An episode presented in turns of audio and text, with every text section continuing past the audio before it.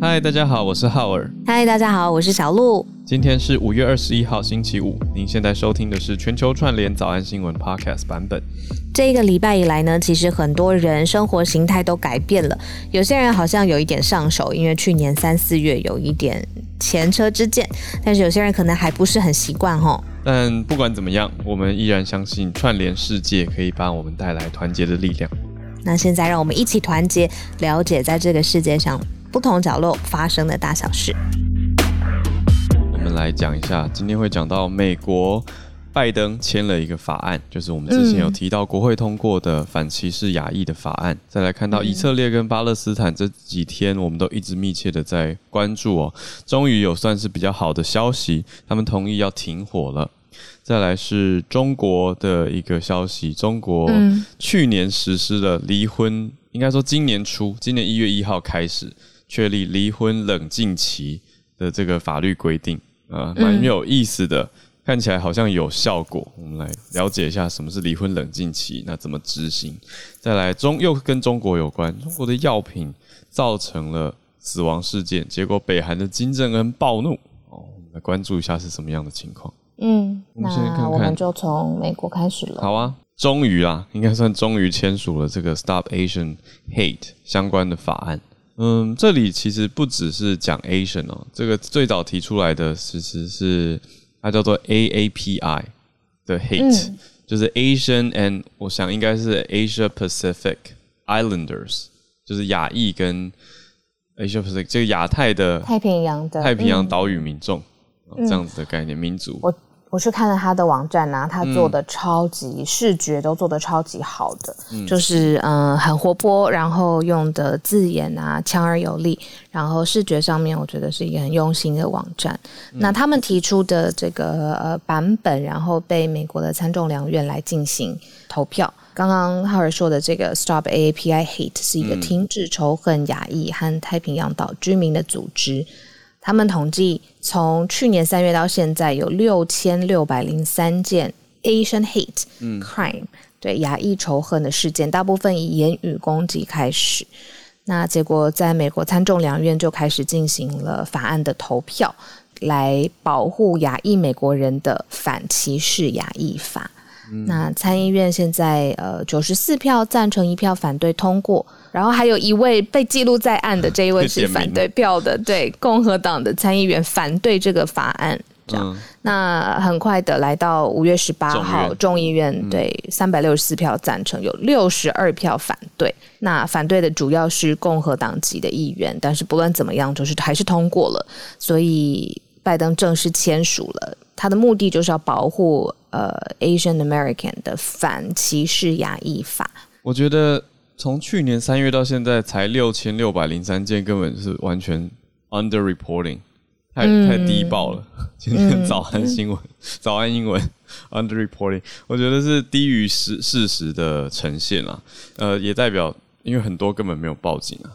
我觉得难以计算，呃，对，没有报警是一回事，难以计算。生活当中我们一直说 micro 的 discrimination，呃，还有就是他可能他有感受到。呃，一个语眼神，然后一个可能服务态度的转变，这种怎么去计算呢？嗯、但是如果可以统计出来六千件，可见它的严重性，或者是他调查已经确认有这件事情。对，所以才提出说终于签了。但是这个法案的内容，对，具体来说你要怎么去？停止一个人内心的思想跟感情可能没有办法，但是可以在表现在外在的行为上面，应该是要特别保护现在比较弱势或者是非常敏感的族群。那以拜登他签署这件法案来说，可能就是以联邦还有全国的高度来提醒大家这件事。对，两天前我们有关注到嘛，就是说终于过了，嗯、那要签了。对，所以现在是已经签了，就让大家知道这个法案的。了解它的细节内容。那有一个标我也看得很好，NBC 的标是用 “Hate has no place in America”，就是拜登总统他签的时候这边释出的讯息。好的，那我们再来看一下以色列跟巴勒斯坦终于同意停火了。他们是同意二十一号的凌晨，当地时间的呃二十一号凌晨两点钟生效。嗯。整个战火其实已经延烧了十一天的时间，嗯、就是以色列跟巴勒斯坦的武装组织哈马斯，那双方就是之前我们有说在加萨走廊一系列爆发的冲突，嗯，国际媒体上面看到很多照片。就是他们的武器发射会照亮夜空的那种程度，对啊，然后民众四窜啊，然后很远很远都听得到尖叫声跟呃哭声。那现在是已经要终止了。天哪，对，才刚刚生效，因为我算一下，现在是以色列凌晨三点，对，所以一小时前刚完全同意确认停火。哇，我们的时间。刚好卡在就是最最靠近他的这个时候，对，那已经有两百多人死亡了，这个是目前的正式官方统计的数字嘛？那更多的伤亡，呃，可能在陆陆续续都还会再发现，但是呃，现在已经是确认双方停火。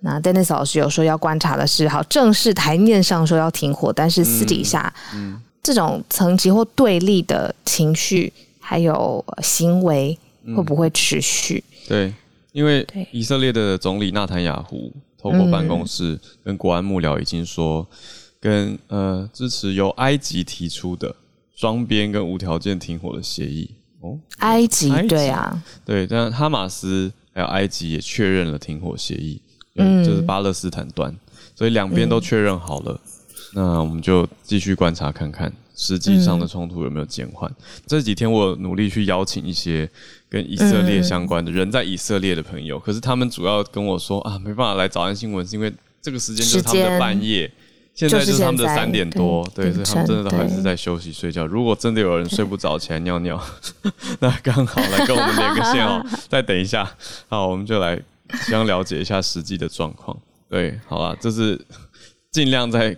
苦中作乐，找一点轻松一点的讨论，因为这实在是很难过的消息。看到两边冲突，两百四十四人丧生。那哈马斯是有跟路透社说，只要以色列遵守停火协议，他们就不会毁约。所以我们就要一起来看看两边的状况。哦，就是你你你要遵守照这样子的规定，我才会遵守这样子的规定。就是还是要最后来呛一下子，到底是哎，对啊。就就以色列是讲说，呃，同意了 unconditional 啊，无条件停火。嗯、那哈马斯这样讲的意思就是有一个条件嘛，就是以色列要先停。嗯、可是如果我们客观来说，两边战力来讲，以色列的炮火的确是比较猛烈。嗯，所以我们来看看他们的状态。那为了这个停火的事情呢，拜登他在美国也发表了一个电视的演说。嗯、他说他希望呃替以色列跟巴勒斯坦人来表达哀悼之意。那接下来。美国还有协和联合国跟其他的国际的救援组织会来重建加萨走廊，但是很特别哦，他还说这个合作的对象会是巴勒斯坦的政府，嗯，那而不是巴勒斯坦里面的当地的这个武装组织哈马斯，因为他不想要哈马斯再累积他们的军事上面的能量，嗯，所以会跟巴勒斯坦正式的政府来一起协助重建。那我记得之前 Dennis 老师有说，就是。中东的这些问题呀、啊，现在不是呃，美国现在不想要，或者也不是就是要大力介入的时候，因为他们的可能整个外外面布局的重心会是在中国嘛。嗯，那很短的时间之内，呃，也有落幕，可能跟美国有强势的呃，希望这件事情落幕也有关系。但我倒很好奇，是埃及在中间扮演什么角色？嗯。然后你会不会很好奇，就是为什么他们可以那么快的停火，缅甸会这么久？好问题耶！嗯，这个是否有请 Dennis 老师？有，每次都点名给老师出难题。真的是，但是很好的问题啊！我觉得如果以好，我先先推测，我认为是跟国际实力有关系。虽然讲得很残酷，可是我记得 Dennis 老师有讲过，说外交是很残酷的，国际政治是很现实的。所以以色列跟巴勒斯坦这边掌握的天然资源，还有牵涉到他在中东地区代表对欧洲、美国跟亚洲的意义重大程度跟立即的可控制程度，我想是。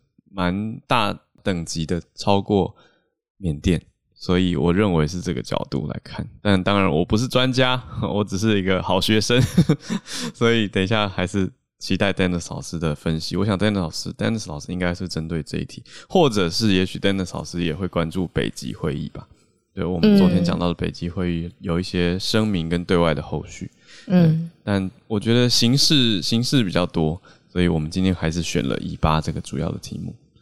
轻松一点的消息：中国离婚冷静期，这是一个新出台的法案，但是有没有效呢？嗯、结果发现超级有效。我有听过闪婚，就是冲动型结婚，嗯，大家都有。对，在疫情之后，冲动型离婚可能 也蛮多的，因为朝夕相处。我我很好笑，我有一个朋友啊，嗯、他们他他他就是呃他自己创业嘛，然后所以自己是公司老板，然后他就收到了一封员工的信，他说，嗯、呃，希望在疫情的期间，老板还是可以。允许员工到公司办公，嗯，因为这样子才可以维护婚姻品质。他希望就是老板要网开一面，让员工可以进办公室。好妙哦，有让我想到日本有一些上班族不是下班以后不回家吗？有一定要去居酒屋，然后再回家，那也是一种。然后前几天我跟桃子姐的房间有讲到，大家都同意，嗯、大家都同意夫妻还是要有各自的办公生活空间。就是如果二十四小时都在同一个空间，大眼瞪小眼，或者也许两个人各自远距工作或做事什么，还是会有一种怎么讲少了自由的感觉，就是没有一个各自的 personal space 或者 some me time。我觉得这很重要。me time 很重要，可是。哎呦，我就觉得人真是一个变化多端的动物。嗯、就是每一次每一对 couple 在刚刚认识交往或者是很热热恋恋的时候，是分开一分钟都觉得啊，锥心刺骨，我的灵魂被撕裂，我看不清楚这个世界的方向，就是我不完整。然后你看现在搞成这样子，你看就是好结婚了，全世界给你祝福，然后就写信给老板说，拜托我要维维维持婚姻品质，你让我进公司，我不要跟我的 spouse 在一起。你好，我很 cynical，对，不是 cynical，我是觉得太精准，好惊人，不是啦，我觉得小别胜新婚嘛，是不是？这样是不是比较正面的描述？嗯，好，还是跟大家报一下这个新闻啊。中国，对啊，对，这个到底离婚冷静期是在冷静什么呢？是从今年的一月一号开始，中国的民政部在离婚程序里面加入了一个我觉得很有趣的设定哦，叫做离婚冷静期，就是你从。提出离婚啊，你对民政机关提出离婚的三十天之内，如果没有再共同到婚姻登记的机关去申请发给你离婚证的话，民政就当做你撤回了这个申请。意思是你们可能两个人吵得不可开交啊，就说我要跟你离婚，然后就冲去民政，然后就提说我要离婚，然后他就说好，我们登记好了。可是就开始有一个三十天的倒数计时，如果你这三十天内啊，左思右想，想说，哎，这个人其实也是不错的啦。就是，哎，虽然有很多缺点，可是也是有一些优点的。像他对孩子也蛮蛮好的，或者蛮努力赚钱的，或者是就是各种自我对话，内心充满了几万字甚至几十万字的那种自我对话呢。最后就想说，哎，还是先缓缓好了。可能缓缓缓缓缓缓，过了三十天就这样过去了。民政机关心里也松了一口气，想说，哎，他们。想一想，又冷静了。他们没有真的要来离婚了，那我们就先当做他们没有要离，就不会真的发给你离婚证。所以在法律的数字上就没有真的记下离婚的数字。结果发现呢，这样子的做法呢，今年的第一季这样算下来，全国离婚登记人数只有二十九点六万对。诶，只有吗？其实还是蛮多。台湾去年的数字是五万多对。好，当然人口比例差很多啦，所以这个二十九点六万对。那这个数据是不包含不包含法院判决离婚的部分，是离婚总人数里面的主体哦。那相比之下呢，二零二零年的 Q4 第四季离婚人数是一百零六点三万对，所以两两两个比起来，哎，降了百分之七十二，哎，所以这个真的是很有效，就是大家冷静以后，可能有多方的考量，家庭的考量，照顾孩子的考量等等，经济的因素考量等等，最后冷静下来以后。哇，这样我们是不是可以说有百分之将近三成，百分之三十左右都是冲动，或者是嗯热热烈离婚，可是百分之七十是冷静下来之后就先决定不离婚了。当然，这不代表婚姻的状况就完全排除，可是让大家知道这个制度实际上路之后蛮有意思的。我觉得它最有意思的是，呃，到了时间点之后，就是你如果没有。再来强烈的时候，我们要分开，他就当做你其实没有要分开。我觉得人真的是这样子，他经过呃一段时间，他的想法或感情是可以修补的嘛，他是有方法的。嗯、然后人也的心也是肉做的，还有弹性，所以呃，如果想要努力都有空间。那如果不想要真的到最后不想要努力，等于就是说最后再去重生一次，我们真的不适合在一起，嗯、那法院才会心意已决。嗯我只是在想说，那如果我们把我们给 Bill Gates 跟 Melinda Gates 离婚冷静期，你怎么不知道他们已经还是他们已经十年了？十年了对啊，冷静十年之后才才哎、欸，我我看到之前呃社团有是叶老师嘛有分享说，呃有一些八卦传出来，嗯、就是现在两呃尤其是 Bill Gates 这一边有他现在的感情关系，所以搞不好他们其实根本已经思考多方多久了，嗯。嗯，我最近学到一个新的英文单词，叫 polyamory。叫多边的忠诚的关系，它是从一个希腊字、oh. 呃衍生出来的多边忠诚多重的呃，它就是不是它一夫一妻制的相反，嗯，就是它其实它自己可以定义自己的。呃呃呃，生活状态这样子，嗯、然后我觉得这个字听起来好好听哦。嗯、然后我在 我在 我在想说，就是一夫一妻制，其实之前呢、啊、很多。呃，文献有提到，最早会出现是因为他们是希望让呃双方联姻，让呃财产啊或劳动力啊都可以增加的一个社会制度。嗯，那现代是不是适合？有我看到 Vox 这个我很喜欢的媒体有做了一集这样子的讨论，嗯、我就是在这一集里面呃呃看到这个字眼这样子。嗯、对。哦，不过还是补充一下，也有人对于离婚冷静期提出了一些质疑。嗯、他们认为说，这样子不是代表说有一些真的想离的人他离不了嘛，变成他还增加了离婚的困难度啦。换句话说是这样子。哦，就还要等那个三十天过去很痛苦这样，那也不用等，哦、其实他只要再来申请，确定登记申请就可以了，嗯、只是说变成要跑两趟的概念。对，然后这么想离，这么想离就跑两趟没有，我觉得我觉得有一些是真的要赶快离的状态是，哎，我这样劝人家离，哦、比如说有肢体暴力啊。嗯，这种是赶快离啊，赶快申请保护令，赶快让自己能够有保护管道，就不要再被困在婚姻里了。有一些人真的是这样的状态，不管男或女哦，婚姻暴力也不是只有男对女，女对男也有婚姻暴力。对，大家要珍惜爱护男性好吗？就男性常常是被认为就是相对强势的一一方，但不一定，所以对大家都有很多的状态，就希望大家都幸福啦。你知道那天听到一个笑话，就是小朋友才会劝别人劝和，然后如果长大了，就是关于感情问题，一概建议分手，嗯、就是不要浪费时间。以前小时候在想说啊，到底什么时候才要第一次出去约会，或第一次出去旅行，或第一次出去过夜？小时候都会很纠结多，多多时这样子。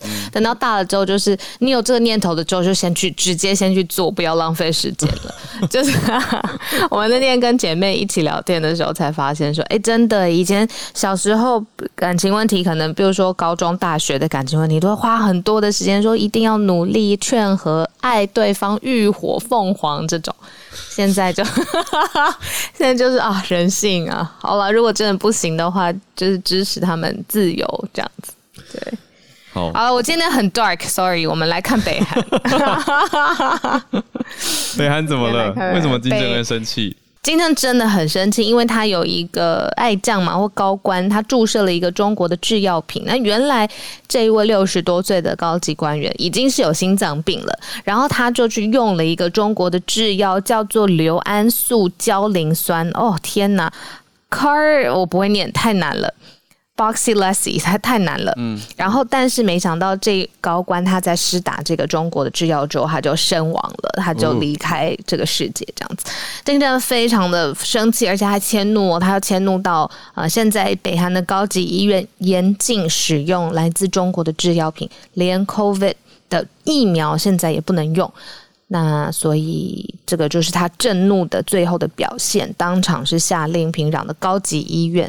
禁止使用中国制药，那呃，连北韩呃南韩的媒体呢都有来报道，对，嗯、所以他现在就是一个现在在北韩当地医院的一个禁令，原因就是有北韩的高官注射中国的制药品，原来心脏病已经超级不舒服需要治疗，结果没想到打了一剂之后呢就死亡。嗯，我有一个消息，有一个消息是说，这个医生他一开始是想要打北韩的国产药品，可是可是很多人自己都不相信北韩的药品，所以在其他医疗人员的劝说下，才改施打中国制药品。结果没想到，在中国制药品之后还是走了。当然，这个是我们最后看到的表象啦。我觉得细节不知道。对，医疗复杂嘛，对啊。对，因为不知道每个人人体状况跟这个药品实际它到底是药的瑕疵，还是施打过程的问题，或者是任何的他有在服用什么其他的医疗判断等等，还蛮复杂的。只是这个这个药倒是我觉得蛮好奇它的到底是什么，因为有人说它叫做万灵药。这是什么东西？硫胺素胶磷酸，那它的英文真的很难念，所以真的不知道怎么念。好，所以蛮特别的一个一个状态，硫胺素胶磷酸。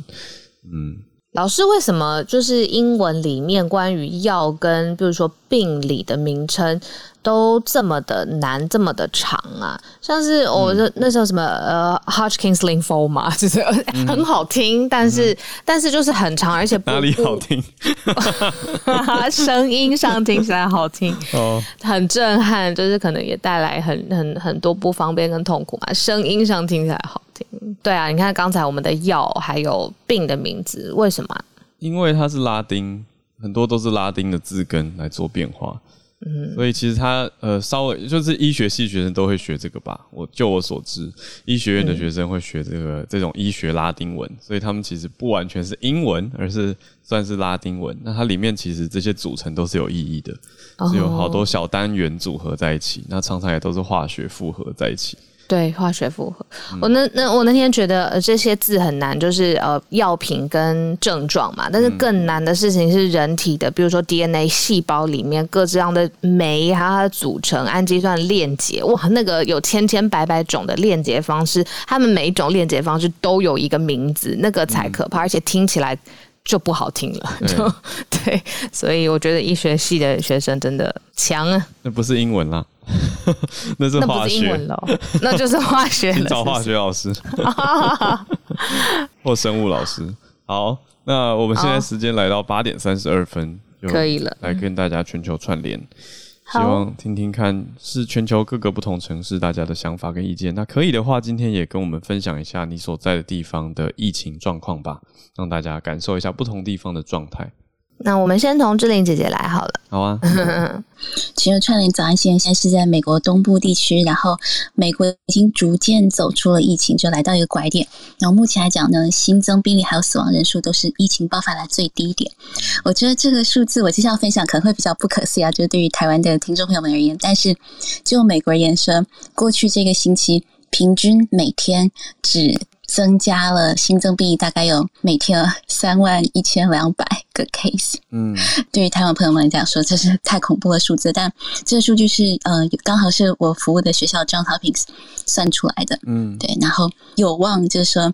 在呃七天平均新冠新增病还有死亡人数是疫情开始来最低外，就是真的是有望摆脱新冠的流行病的这个道路上。嗯，而且的新冠疫情团队他们都说，我们是保持着神圣的乐观。嗯，而且他们也补充了，这个星期的病例数字在所有的五十周都有下降，所以是疫情期间第一次在所有五十周都有下降。听起来真的很大的关键点是疫苗，疫苗的普遍施打。然后还有可能大家就是对于预防方面也都有在注意，所以虽然目前疫苗接种速度已经慢了下来，嗯，但是目前每天大大概有会为一百五十万到两百万人接种疫苗，然后美国的食品药。呃，食品药品管理局 FDA，还有美国疾控中心 CDC 都有批准，还有建议十二岁以上的少年接种瑞辉疫苗。以后目前有超超过六十万的嗯青少年接种了，这是一个还不错的迹象。然后再陆续来翻译一下，应该是目前是预计在总统拜登他说的七月四日以前，就国庆以前，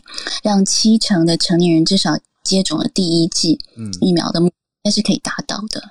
而且还有一些研究显示说，美国现有的疫苗已经证明说能够防范一些病毒的变种，包含最近在印度发现的 B. 点一点六点七的毒株，这样对。谢谢 Sue。月光河。志玲姐姐其实叫做 Sue，对，她的名字是月光河。谢谢你。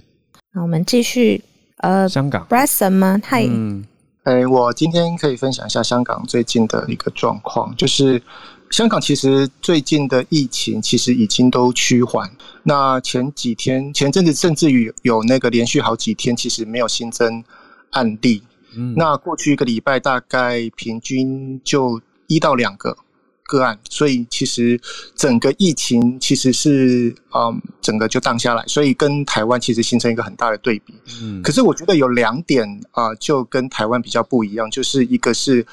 香港从去年到现在，其实早就已经进入了这个所谓所谓的这个 working from home 的这个状态。嗯，所以台湾现在正要经历的，其实对香港人来讲，已经经历了一哦一年多。了，对，已经习惯了这样的生活，还在持续，对，还在呃持续，可是有慢慢的想要恢复这个。这个正常的生活，包括现在有一些学校其实也陆续让孩子回到学校去上课，然后原本关闭的这个餐厅，因为之前嗯他们就有规定那个开放的时间嘛，那现在其实包括之前被啊关闭的酒吧这些娱乐场所，其实也慢慢的开放啊，可是就是有一个条件，就是说你要配合政府的一些管制措施，就像现在台湾不是要啊，就是你进入一些。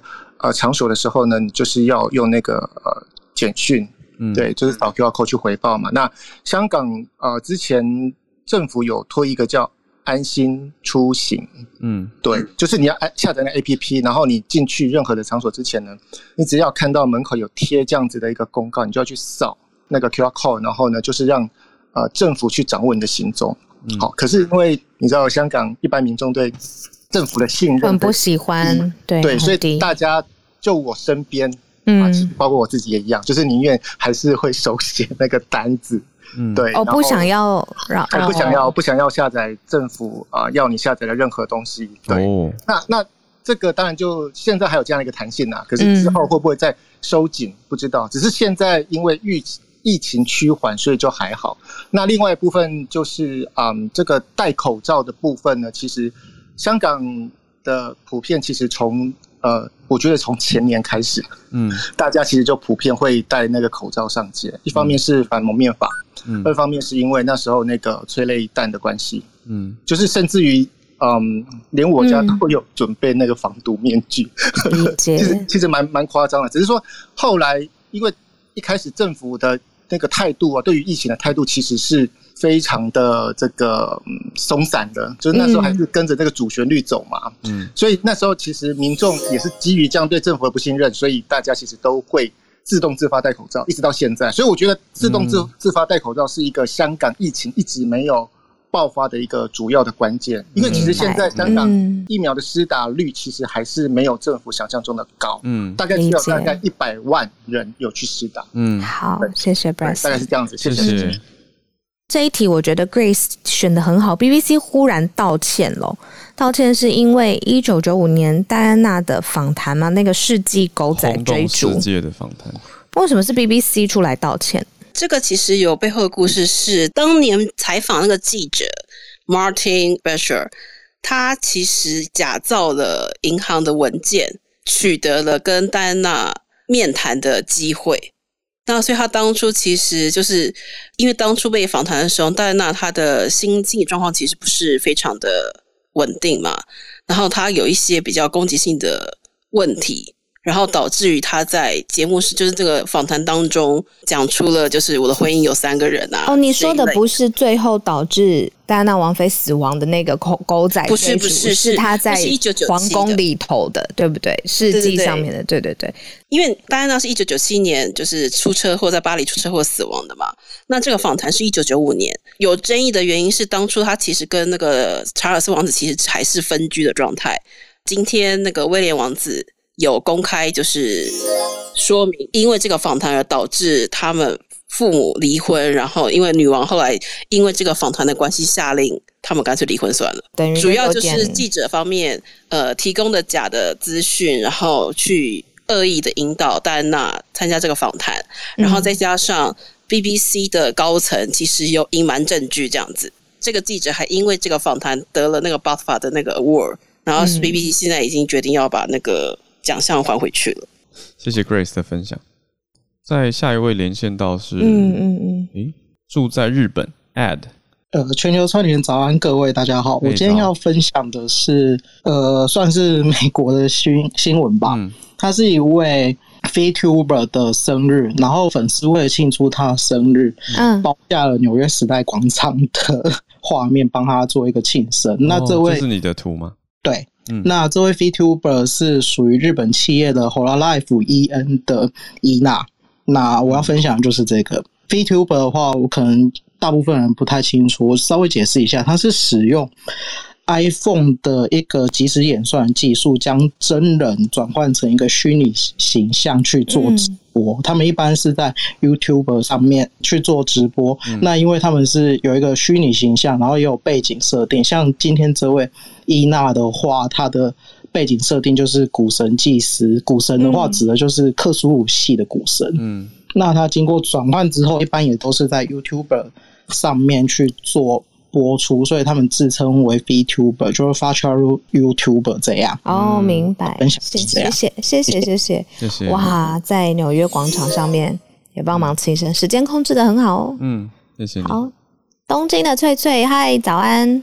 好，我今天分享一下我自己 本业的部分，就是其实刚好那个产呃日本呃就是那个日经它有就是分享一个消息，有关于呃我们那个关西地区的酒造，就是酿酒厂目前正面临的呃就是因为现在紧急是在宣言一直持续的关系，包括现在又有一个禁酒令，所以其实目前的出货量呃已经非常的可怕，那个可怕是到什么程度呢？是。嗯、去呃已经跟去年比起来，目前只有六成，对，就是他们目前的业绩只有六成。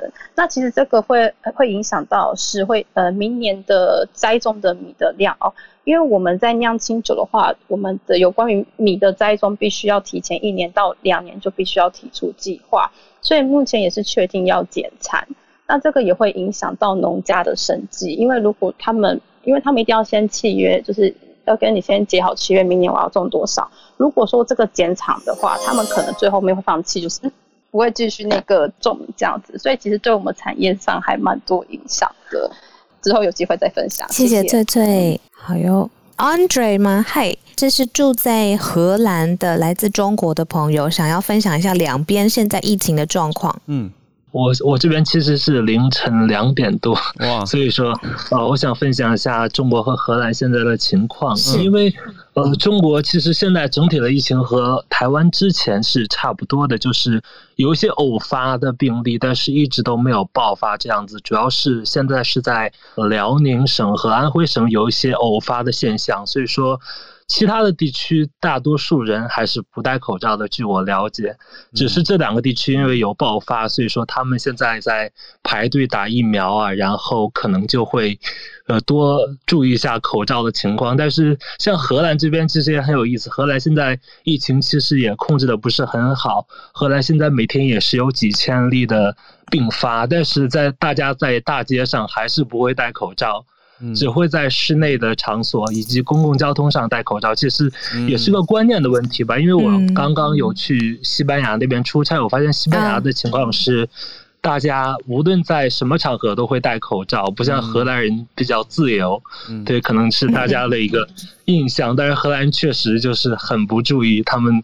也不注意社交距离，然后可能也会有群聚的情况。尤其最近是欧歌赛在荷兰鹿特丹举行，嗯、就是一个室内的场所，聚集很多人，所以说他们真的是，就是政府和人民都不是很注重疫情。虽然现在疫苗的情况，荷兰这边是荷兰总共一千七百万人口，现在有七百万人已经注册了疫苗，但是。这个疫情情况一直没有得到完全的缓解，嗯、然后现在刚刚是一个 lockdown 到第二、第三阶段的情况，所以说荷兰这边还不是很乐观。嗯、但中国确实是一直都是控制的和台湾之前一样比较好的。嗯，对，就是这样。理解。诶，那你自己在荷兰生活，你出门呃跟朋友在一起戴口罩，别人会不会觉得你很奇怪啊？呃，其实是不会的，因为在室内的话，大家都要，政府也是要求大家戴口罩，但是就是只是他们不遵守，是他们在他们在室内会戴，就像台湾之前一样。听起来是对这样，只是在路上就不一定，哦、因为路上也没有严格规定嘛，因为并毕竟并没有大爆发，可能是偶发，对，所以大家是处在所谓比较松懈吗？就如果我们用严格的角度来说的话，所以中国的情况真的就是呃稳定下来，偶有少数零星个案。嗯、对我观察到数据也是这样的报道。那等一下刚好我看到我们有邀请到人在北京的朋友跟我们连线，对，今天我想说很难得，我们今天连线到更多。地方跟城市哦，下一位是来到巴西，对，在巴西的 Peggy。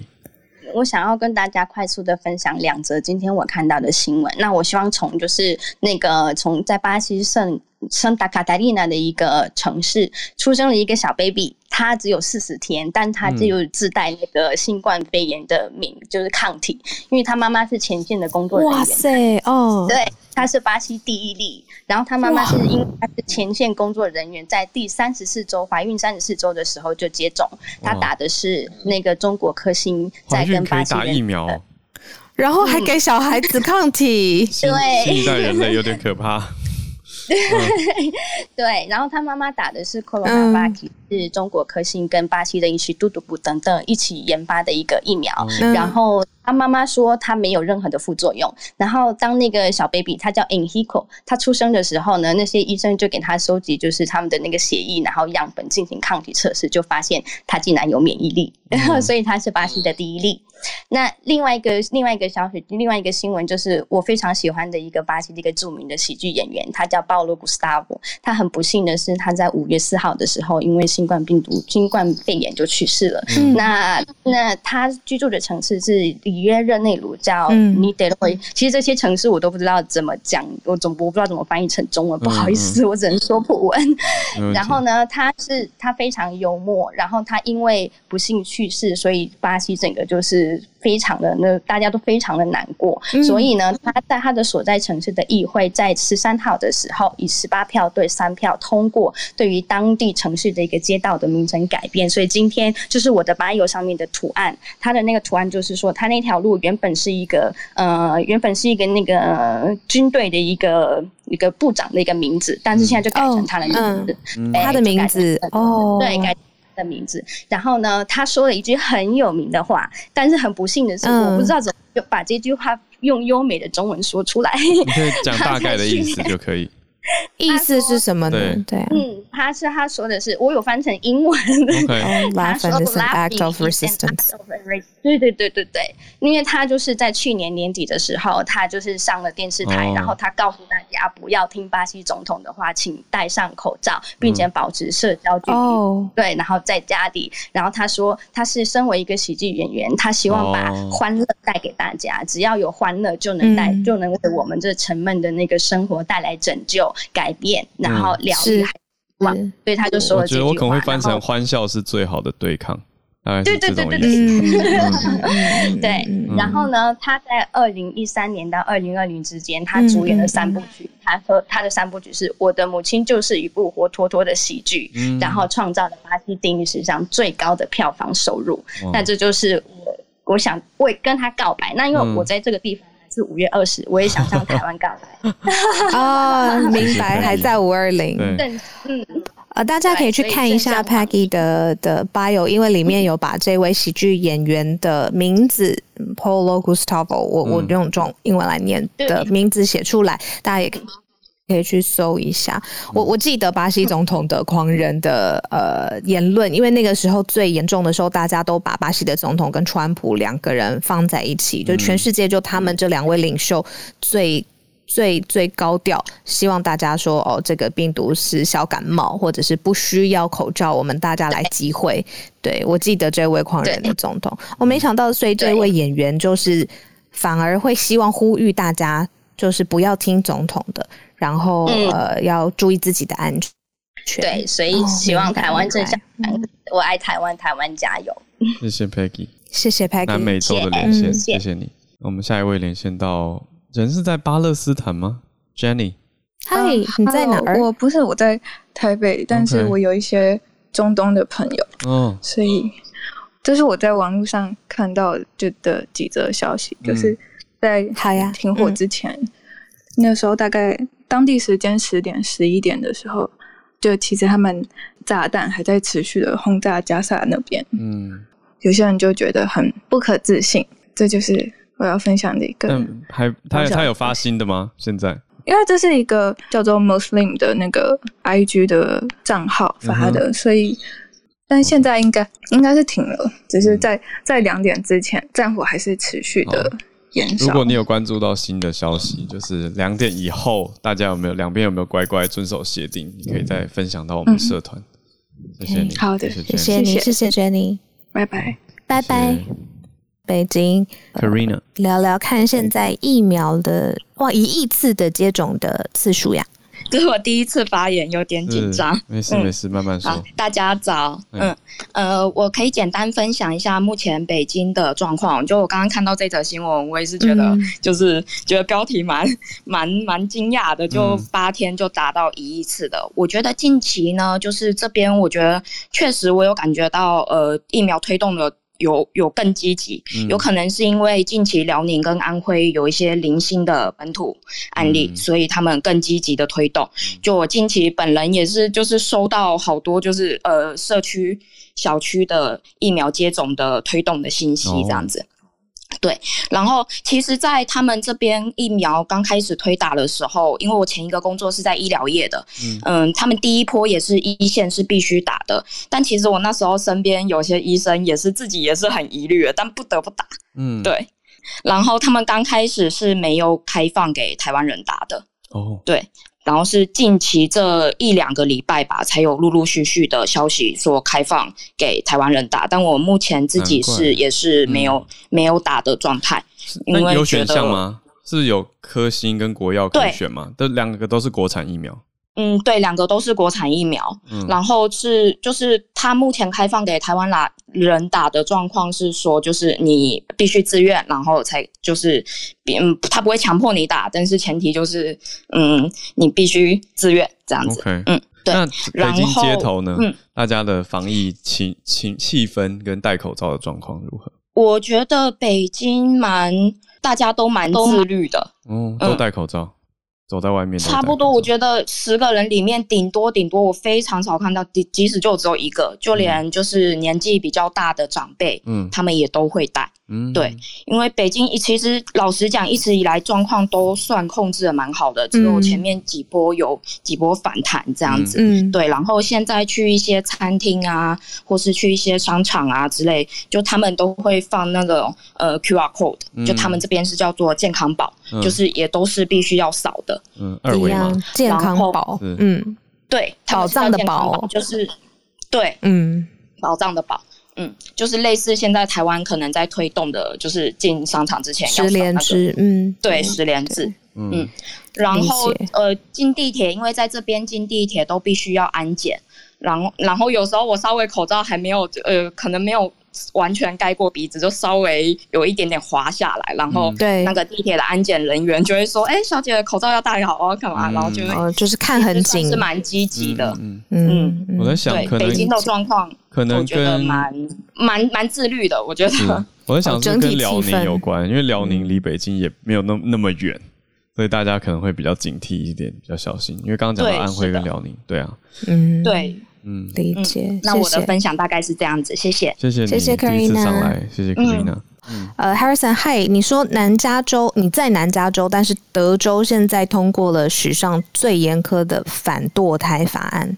今天来给大家报告一下，就是在昨天美国时间昨天的呃上午的时候，德州州长签署通过了一项，就是就可以说是史上最严最严苛的反堕胎法案，因为它是基于就是理念就是心心跳法案，就是。该法案就是禁止了对六周及其以上的就是胎儿来进行堕胎，就是而且包含如果女生被强暴呃就是怀孕的话，也是禁止堕胎的。所以，呃，除非就是情况紧急，危及到母亲生命的情况下，可以堕胎。就这个议题，在今天，包括在 Clubhouse 跟 Twitter 上面很多的大媒体平台，大家都引发了热议。嗯，呃，是因为就是在德州的民民民意的话，有百分之四十一的民众都是 pro choice 的，呃，百分之四十的民众是 pro life。嗯，呃，就所谓 pro choice 就是比较支持呃女性有堕胎权。那为什么现在法案会这样子？嗯，对，就是因为。在德州的选举，它的制度是要按照地区来选区来进行划分，就是议员来进行投票。虽然就是说偏蓝，也就是说偏呃自由派的民众呃的人数比较多，但是保守派的乡村跟偏乡地区，它依然呃还是占有很大的优势。就也有很多女权团体跟美国人权活动家就批判，就是这项法律就等于是没收了呃堕胎权，就是是人权的倒退，而且。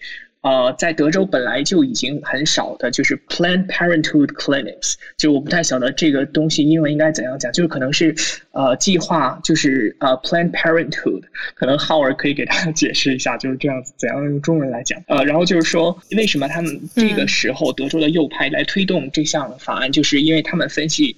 在今天的美国最高法院，政治光谱是偏右派的六位，计划生育哦，计划生育，对对对对，哦，Planned Parenthood，嗯嗯。对，然后就是现在美国最高法院的政治光谱是右派偏，右派是六位，左派是三位，所以啊、呃，如果打法律战的话，就是右派可能比较有优势，而且这也是在二零二零年就是共和党败选之后，就是保守派团体的一剂强心针，理解，就是这样的状况。谢谢。Harrison。呃，Echo，呃，Harrison 刚才讲的这个议题啊，如果大家对于现在，比如说最大的美国总统到底怎么选出来的，然后到法案里面各州的法案，呃，就算人民的这个立场跟选择不一样，最后到底是怎么呃以他们的票数或者是制定的过程，其实我真的很推荐大家可以去 Netflix 上面看一个，呃，这个媒体叫 Vox，我我很多人应该都知道，就是 Vox 他们。做解释型的影片跟解释型的纪录片，我觉得现在是全美国做的最好的一个制作公司。那他们最近有一个叫 Whose Vote Count，到底谁的投票权才算数，才会被计算到法案或者是到呃全国的选举当中？我觉得他写的。解释的也非常非常好。那现在在台湾的 Netflix 就可以上面看到了。如果对于就是美国的选举制度啊，它盘中错解，为什么会像 Harrison 刚才分享的这样子？明明就是呃大多数六成的人是支持呃女性有选择权，但最后出台了一个这样子的法案。我觉得这一部纪录片也解释了很多很多疑点。嗯，那跟大家分享。Kelly 在上海。然后因为我是在微博上面，人民那个人民日报也有就是做一个整理。我当我这个图其实是一个长图，然后它其实有讲的是，嗯、呃，他们的大陆这边的五款疫苗有什么呃不同跟接种状况。我截的图是接种情况，就是可以看到的话，就是从三月二十七号其实是破亿，然后到现在截止到五月的话是四点四呃四点四九亿，它是有一个图表，然后。还有下面的话也有讲到的，就是各个地方，它总共是十七个省的各个的接种的一个数据。可是这个数据它自己其实有小字，很小很小的字有标明是不完全的一个统计。对，然后还有就是因为这个图太长了，我等下会放到社团上。它还有讲的就是说，呃，信息就像说对病毒有没有效，还有就是说，呃，是。要该怎么选？要选单针还是双针？因为有人会问说，因为之前有是一人用，为什么会有两个人用？对，他们就是有些 Q&A，他有放在下面，就是个，然后这个资料来源是他们的国家卫健委的一个数据，然后因为我看到刚刚其实央视的新闻，它也是做了一些比较可能把就是 Q&A 的部分把它写出来，那它这个话就是一个比较人民报是把它做成一个统计，然后把它做成一个图表，然后把它放在微博上，然后我等一下也会把这个长图分享到那个社团上，因为太长了，那个图片我只能截有统计的部分，嗯，大致上就这样。然后上海疫情的状况的话，目前就是。施打的状况，其实现在他们有开，第一次看到有所谓的疫苗接种车，嗯，就他会开进小区，然后大家会，对，大家会在小区会施打，可是不接受，哦、对，可是不接受台湾人跟外国人，只接受当地人。OK，上海的状况可能没有呃北京的那么的，我不能说严谨，可是他们就是地铁公共的地方还是会要求戴口罩，嗯，然后呃每个地区的健康宝不一样，台湾呃上海叫做健康码。就是会要出示健康码，然后确保是你是绿码。Oh. 嗯，对对，然后戴口罩情形，嗯，我觉得在街头上，其实大家陆陆续续会不戴口罩，或者是只会戴，就是只遮嘴巴不遮鼻子的状况。Oh. 对，嗯，然后上海的病例都是境外为主，就很少很少境内。嗯，谢谢 Kelly，我觉得很很清楚，很多的整理，谢谢你。对啊，让大家了解到两个大城市之间的一些差异，那也听出了一些呃很多微小的细节，比如说口罩有没有戴紧啊，有没有盖住鼻子啊，这其实都显露出大家普遍的一种心态跟状态。好，那我们驻站专家的时间，Dennis 老师早安，嗨，早安。这是确实是刚刚发生的。台北时间早上七点钟，这个停火协议才算是正式的生效。我们之前有说，呃，以巴的双方都想打仗，但是国际的事、国际的局势呢，现在给了他们很大的压力，让纳坦雅胡没有办法完全考虑他个人的这个利益哦，所以他必须要做做出一些让步。但这后面有很多很值得关注的部分。那当然也有，待会也会回应为什么以色列比。缅甸重要，其实也是蛮无奈的。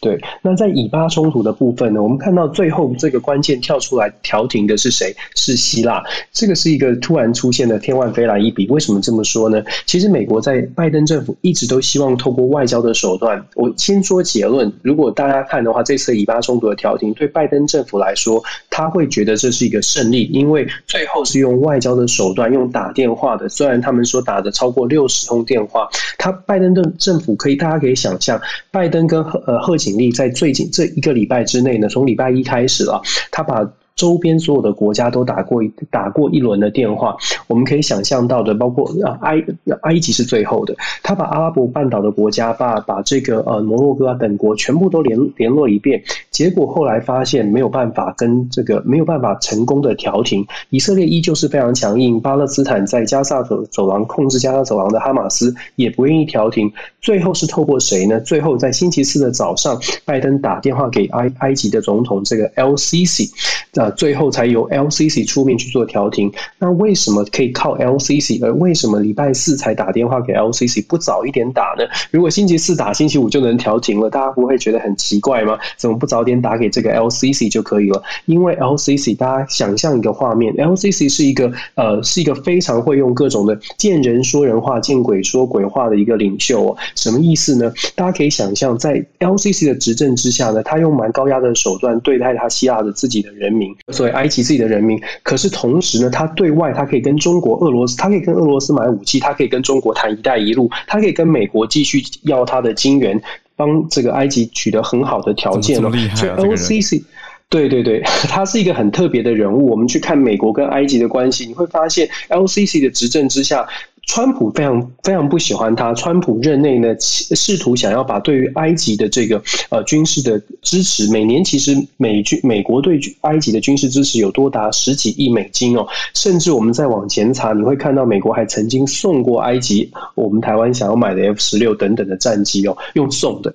所以你可以想想象，因为他自己的地缘战略的关系，埃及他扮演了一个蛮重要的角色。那 LCC 也非常清楚他的角色，所以他对于世界各国呢，基本上都。是，就像我说的，见人说人话，见鬼说鬼话。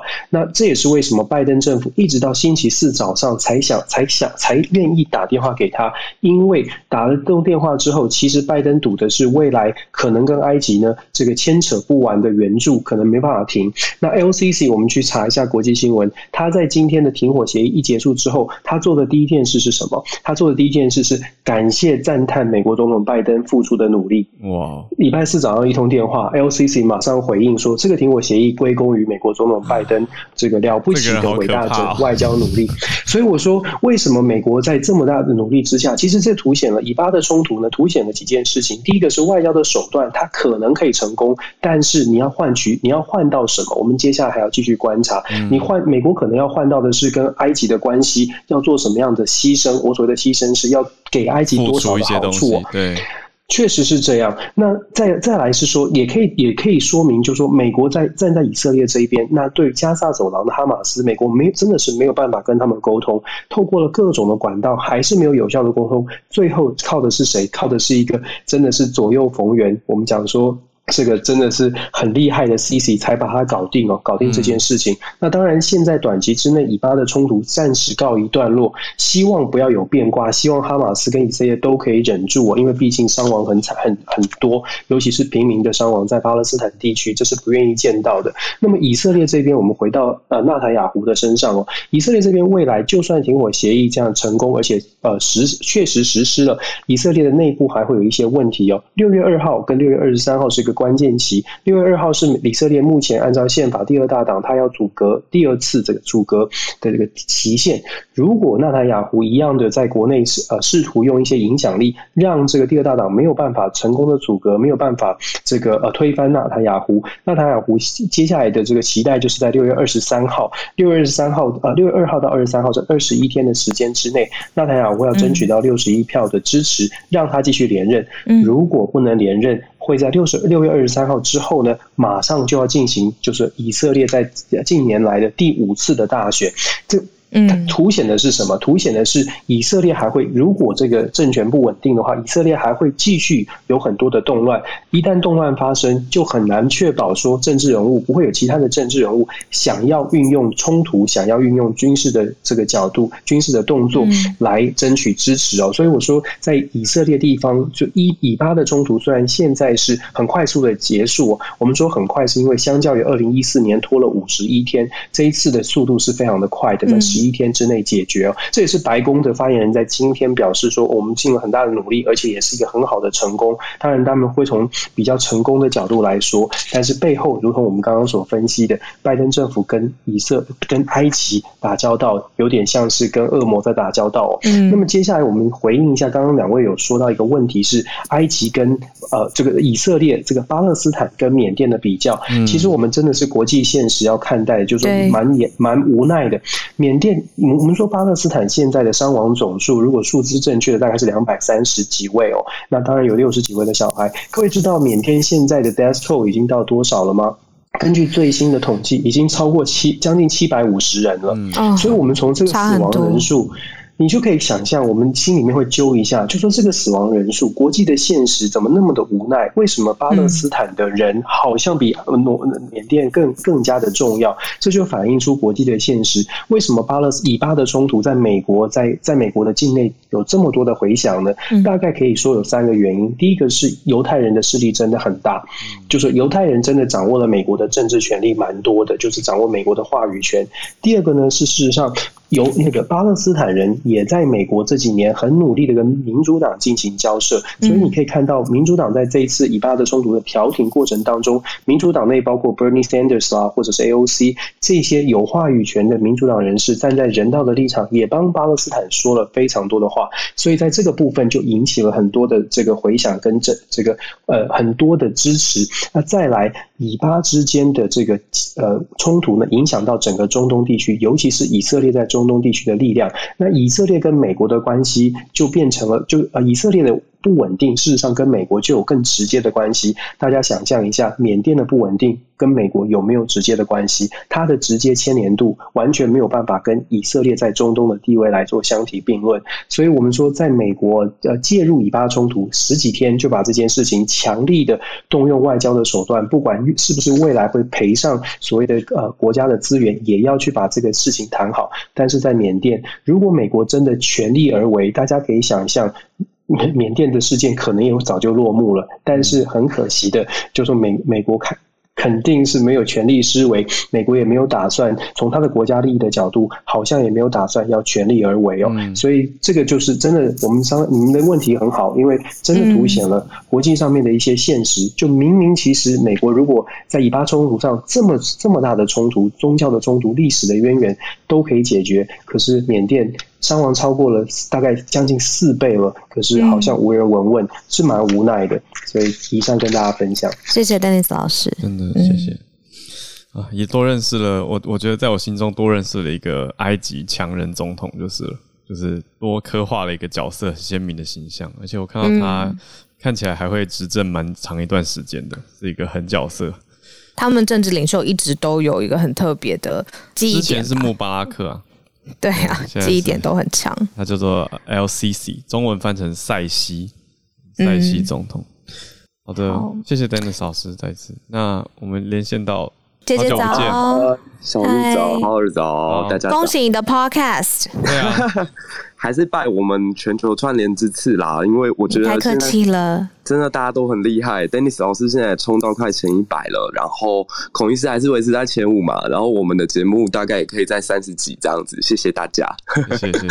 对啊，我今天想要跟大家分享一个，其实刚刚在讲很现实的国际问题哦。那我今天也想要分享一个还蛮现实的婚姻的历史这样子，因为我刚刚看到说中国现在有所谓的离婚冷静期，那其实这当中。我去思考到两个点，是说。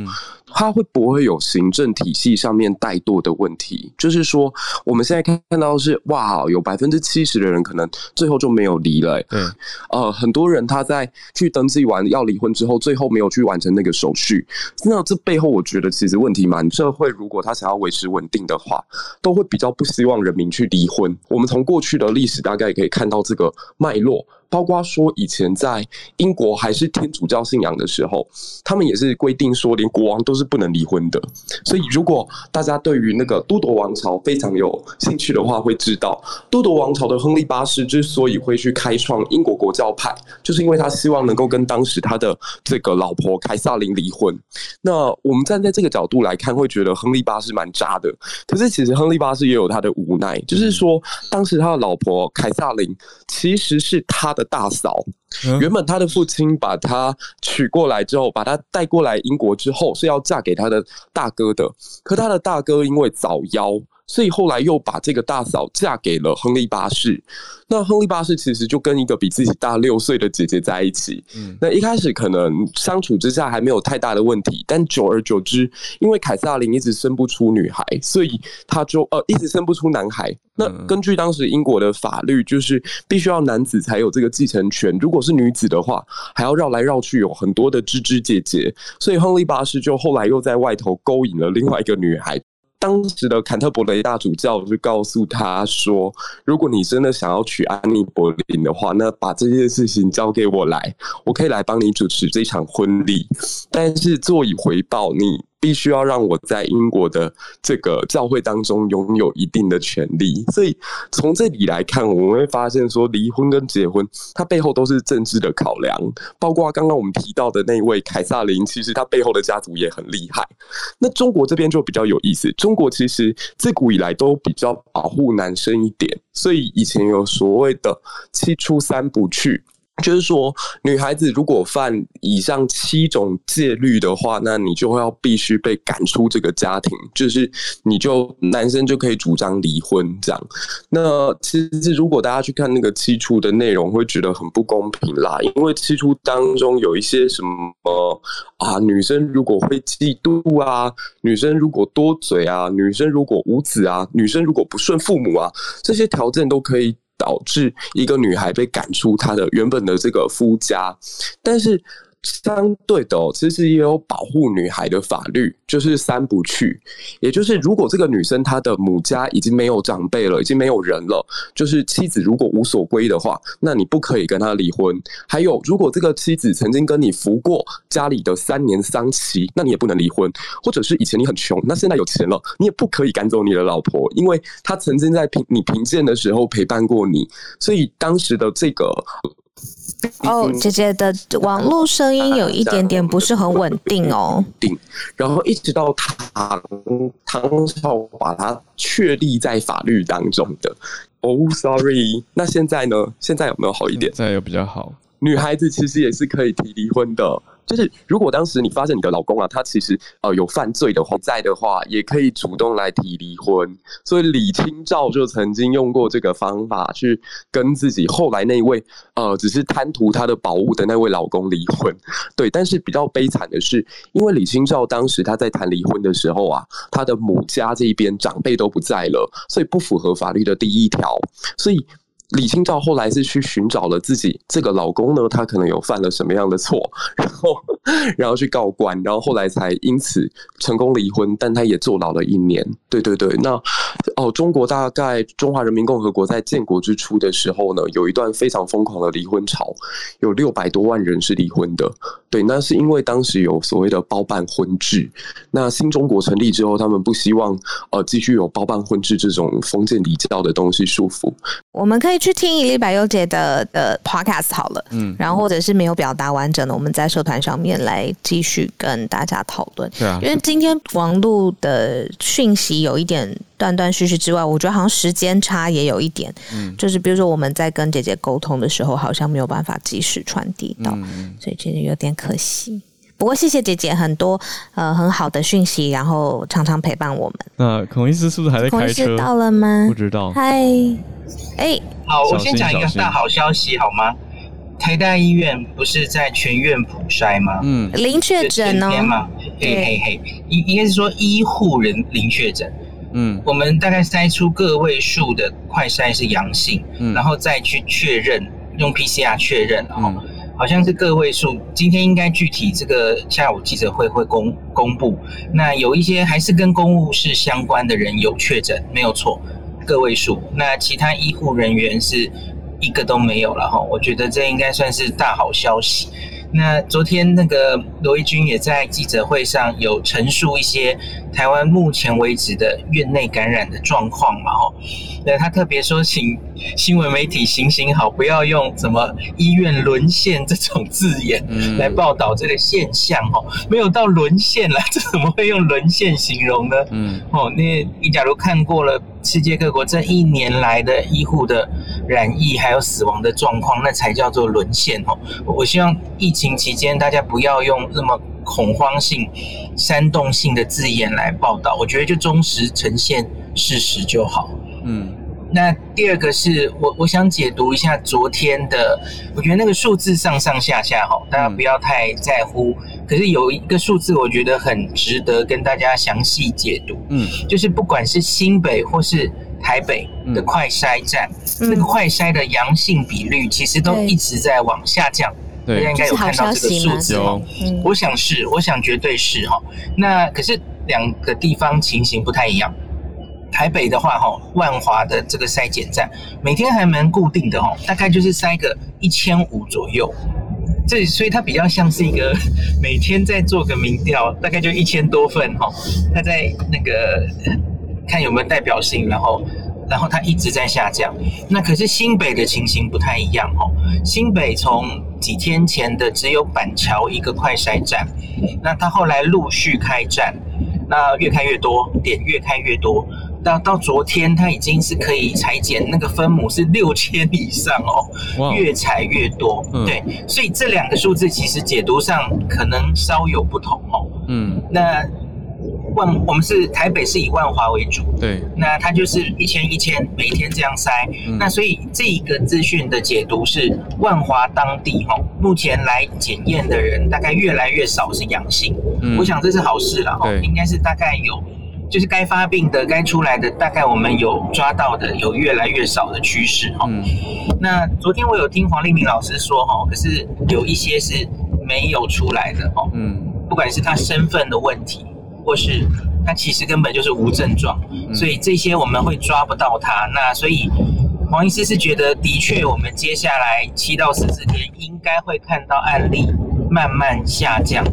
那可是他大概觉得社区大概是无法回到原本的状态，不太能清零了哦。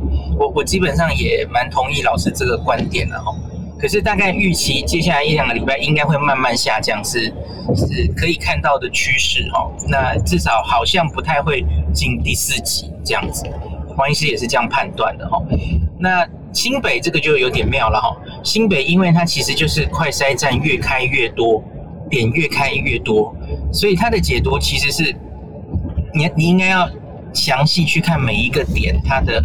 阳性率分子分母是多少才能精准判断？嗯，因为我看到，比方说新北多了一个永和的快筛站，嗯，我看他昨天一百个号码牌才一个阳性，嗯，那搞不好那阳性还是未阳性，所以你其实现在是分母变多，你扩到了一些区域，那些区域本来好像就没有非常多案例，那所以你整体整个新北看起来，你以为阳性率降低了，可是你其实应该跟万华一样看一区一区去看，然后。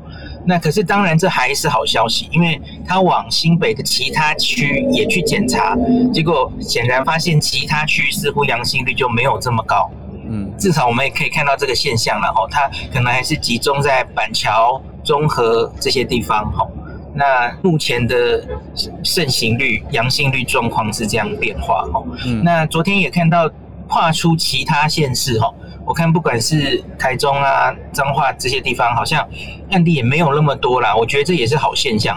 全国升三级，然后其他县市还是努力围堵，我相信应该还是有一定的效果。那是往正向的方向走去的，希望大家继续坚持下去。谢谢孔医师，好厉害！一边开车还可以一边这么有层次，还有逻辑，不好意思，帮我们分享，谢谢谢谢。我还以为哦，所以这一切的资讯其实都在孔医师脑袋当中了。嗯，辛苦了，孔医师，谢谢你。对啊。谢谢大家，我们今天串联时间也比较长一些，让大家多多分享。今天听到好多各个地方不同的消息、声音，对呀、啊，嗯，好，那我们周末的时间来在社团跟大家请教一下，或者是讨论一下，我们接下来一个星期的开播的时间，大家可以注意我们的社团，就在呃脸书上面搜寻全球串联早安新闻就可以喽。谢谢你今天的收听，如果有任何想要告诉我们的话，都可以留言告诉我们。或者是你在脸书社团搜寻“全球串联早安新闻”，大家就会帮忙分享各地新闻的消息。非常欢迎你加入温暖的大家庭。要祝大家周末愉快，我们下周再见哦，大家拜拜，拜拜。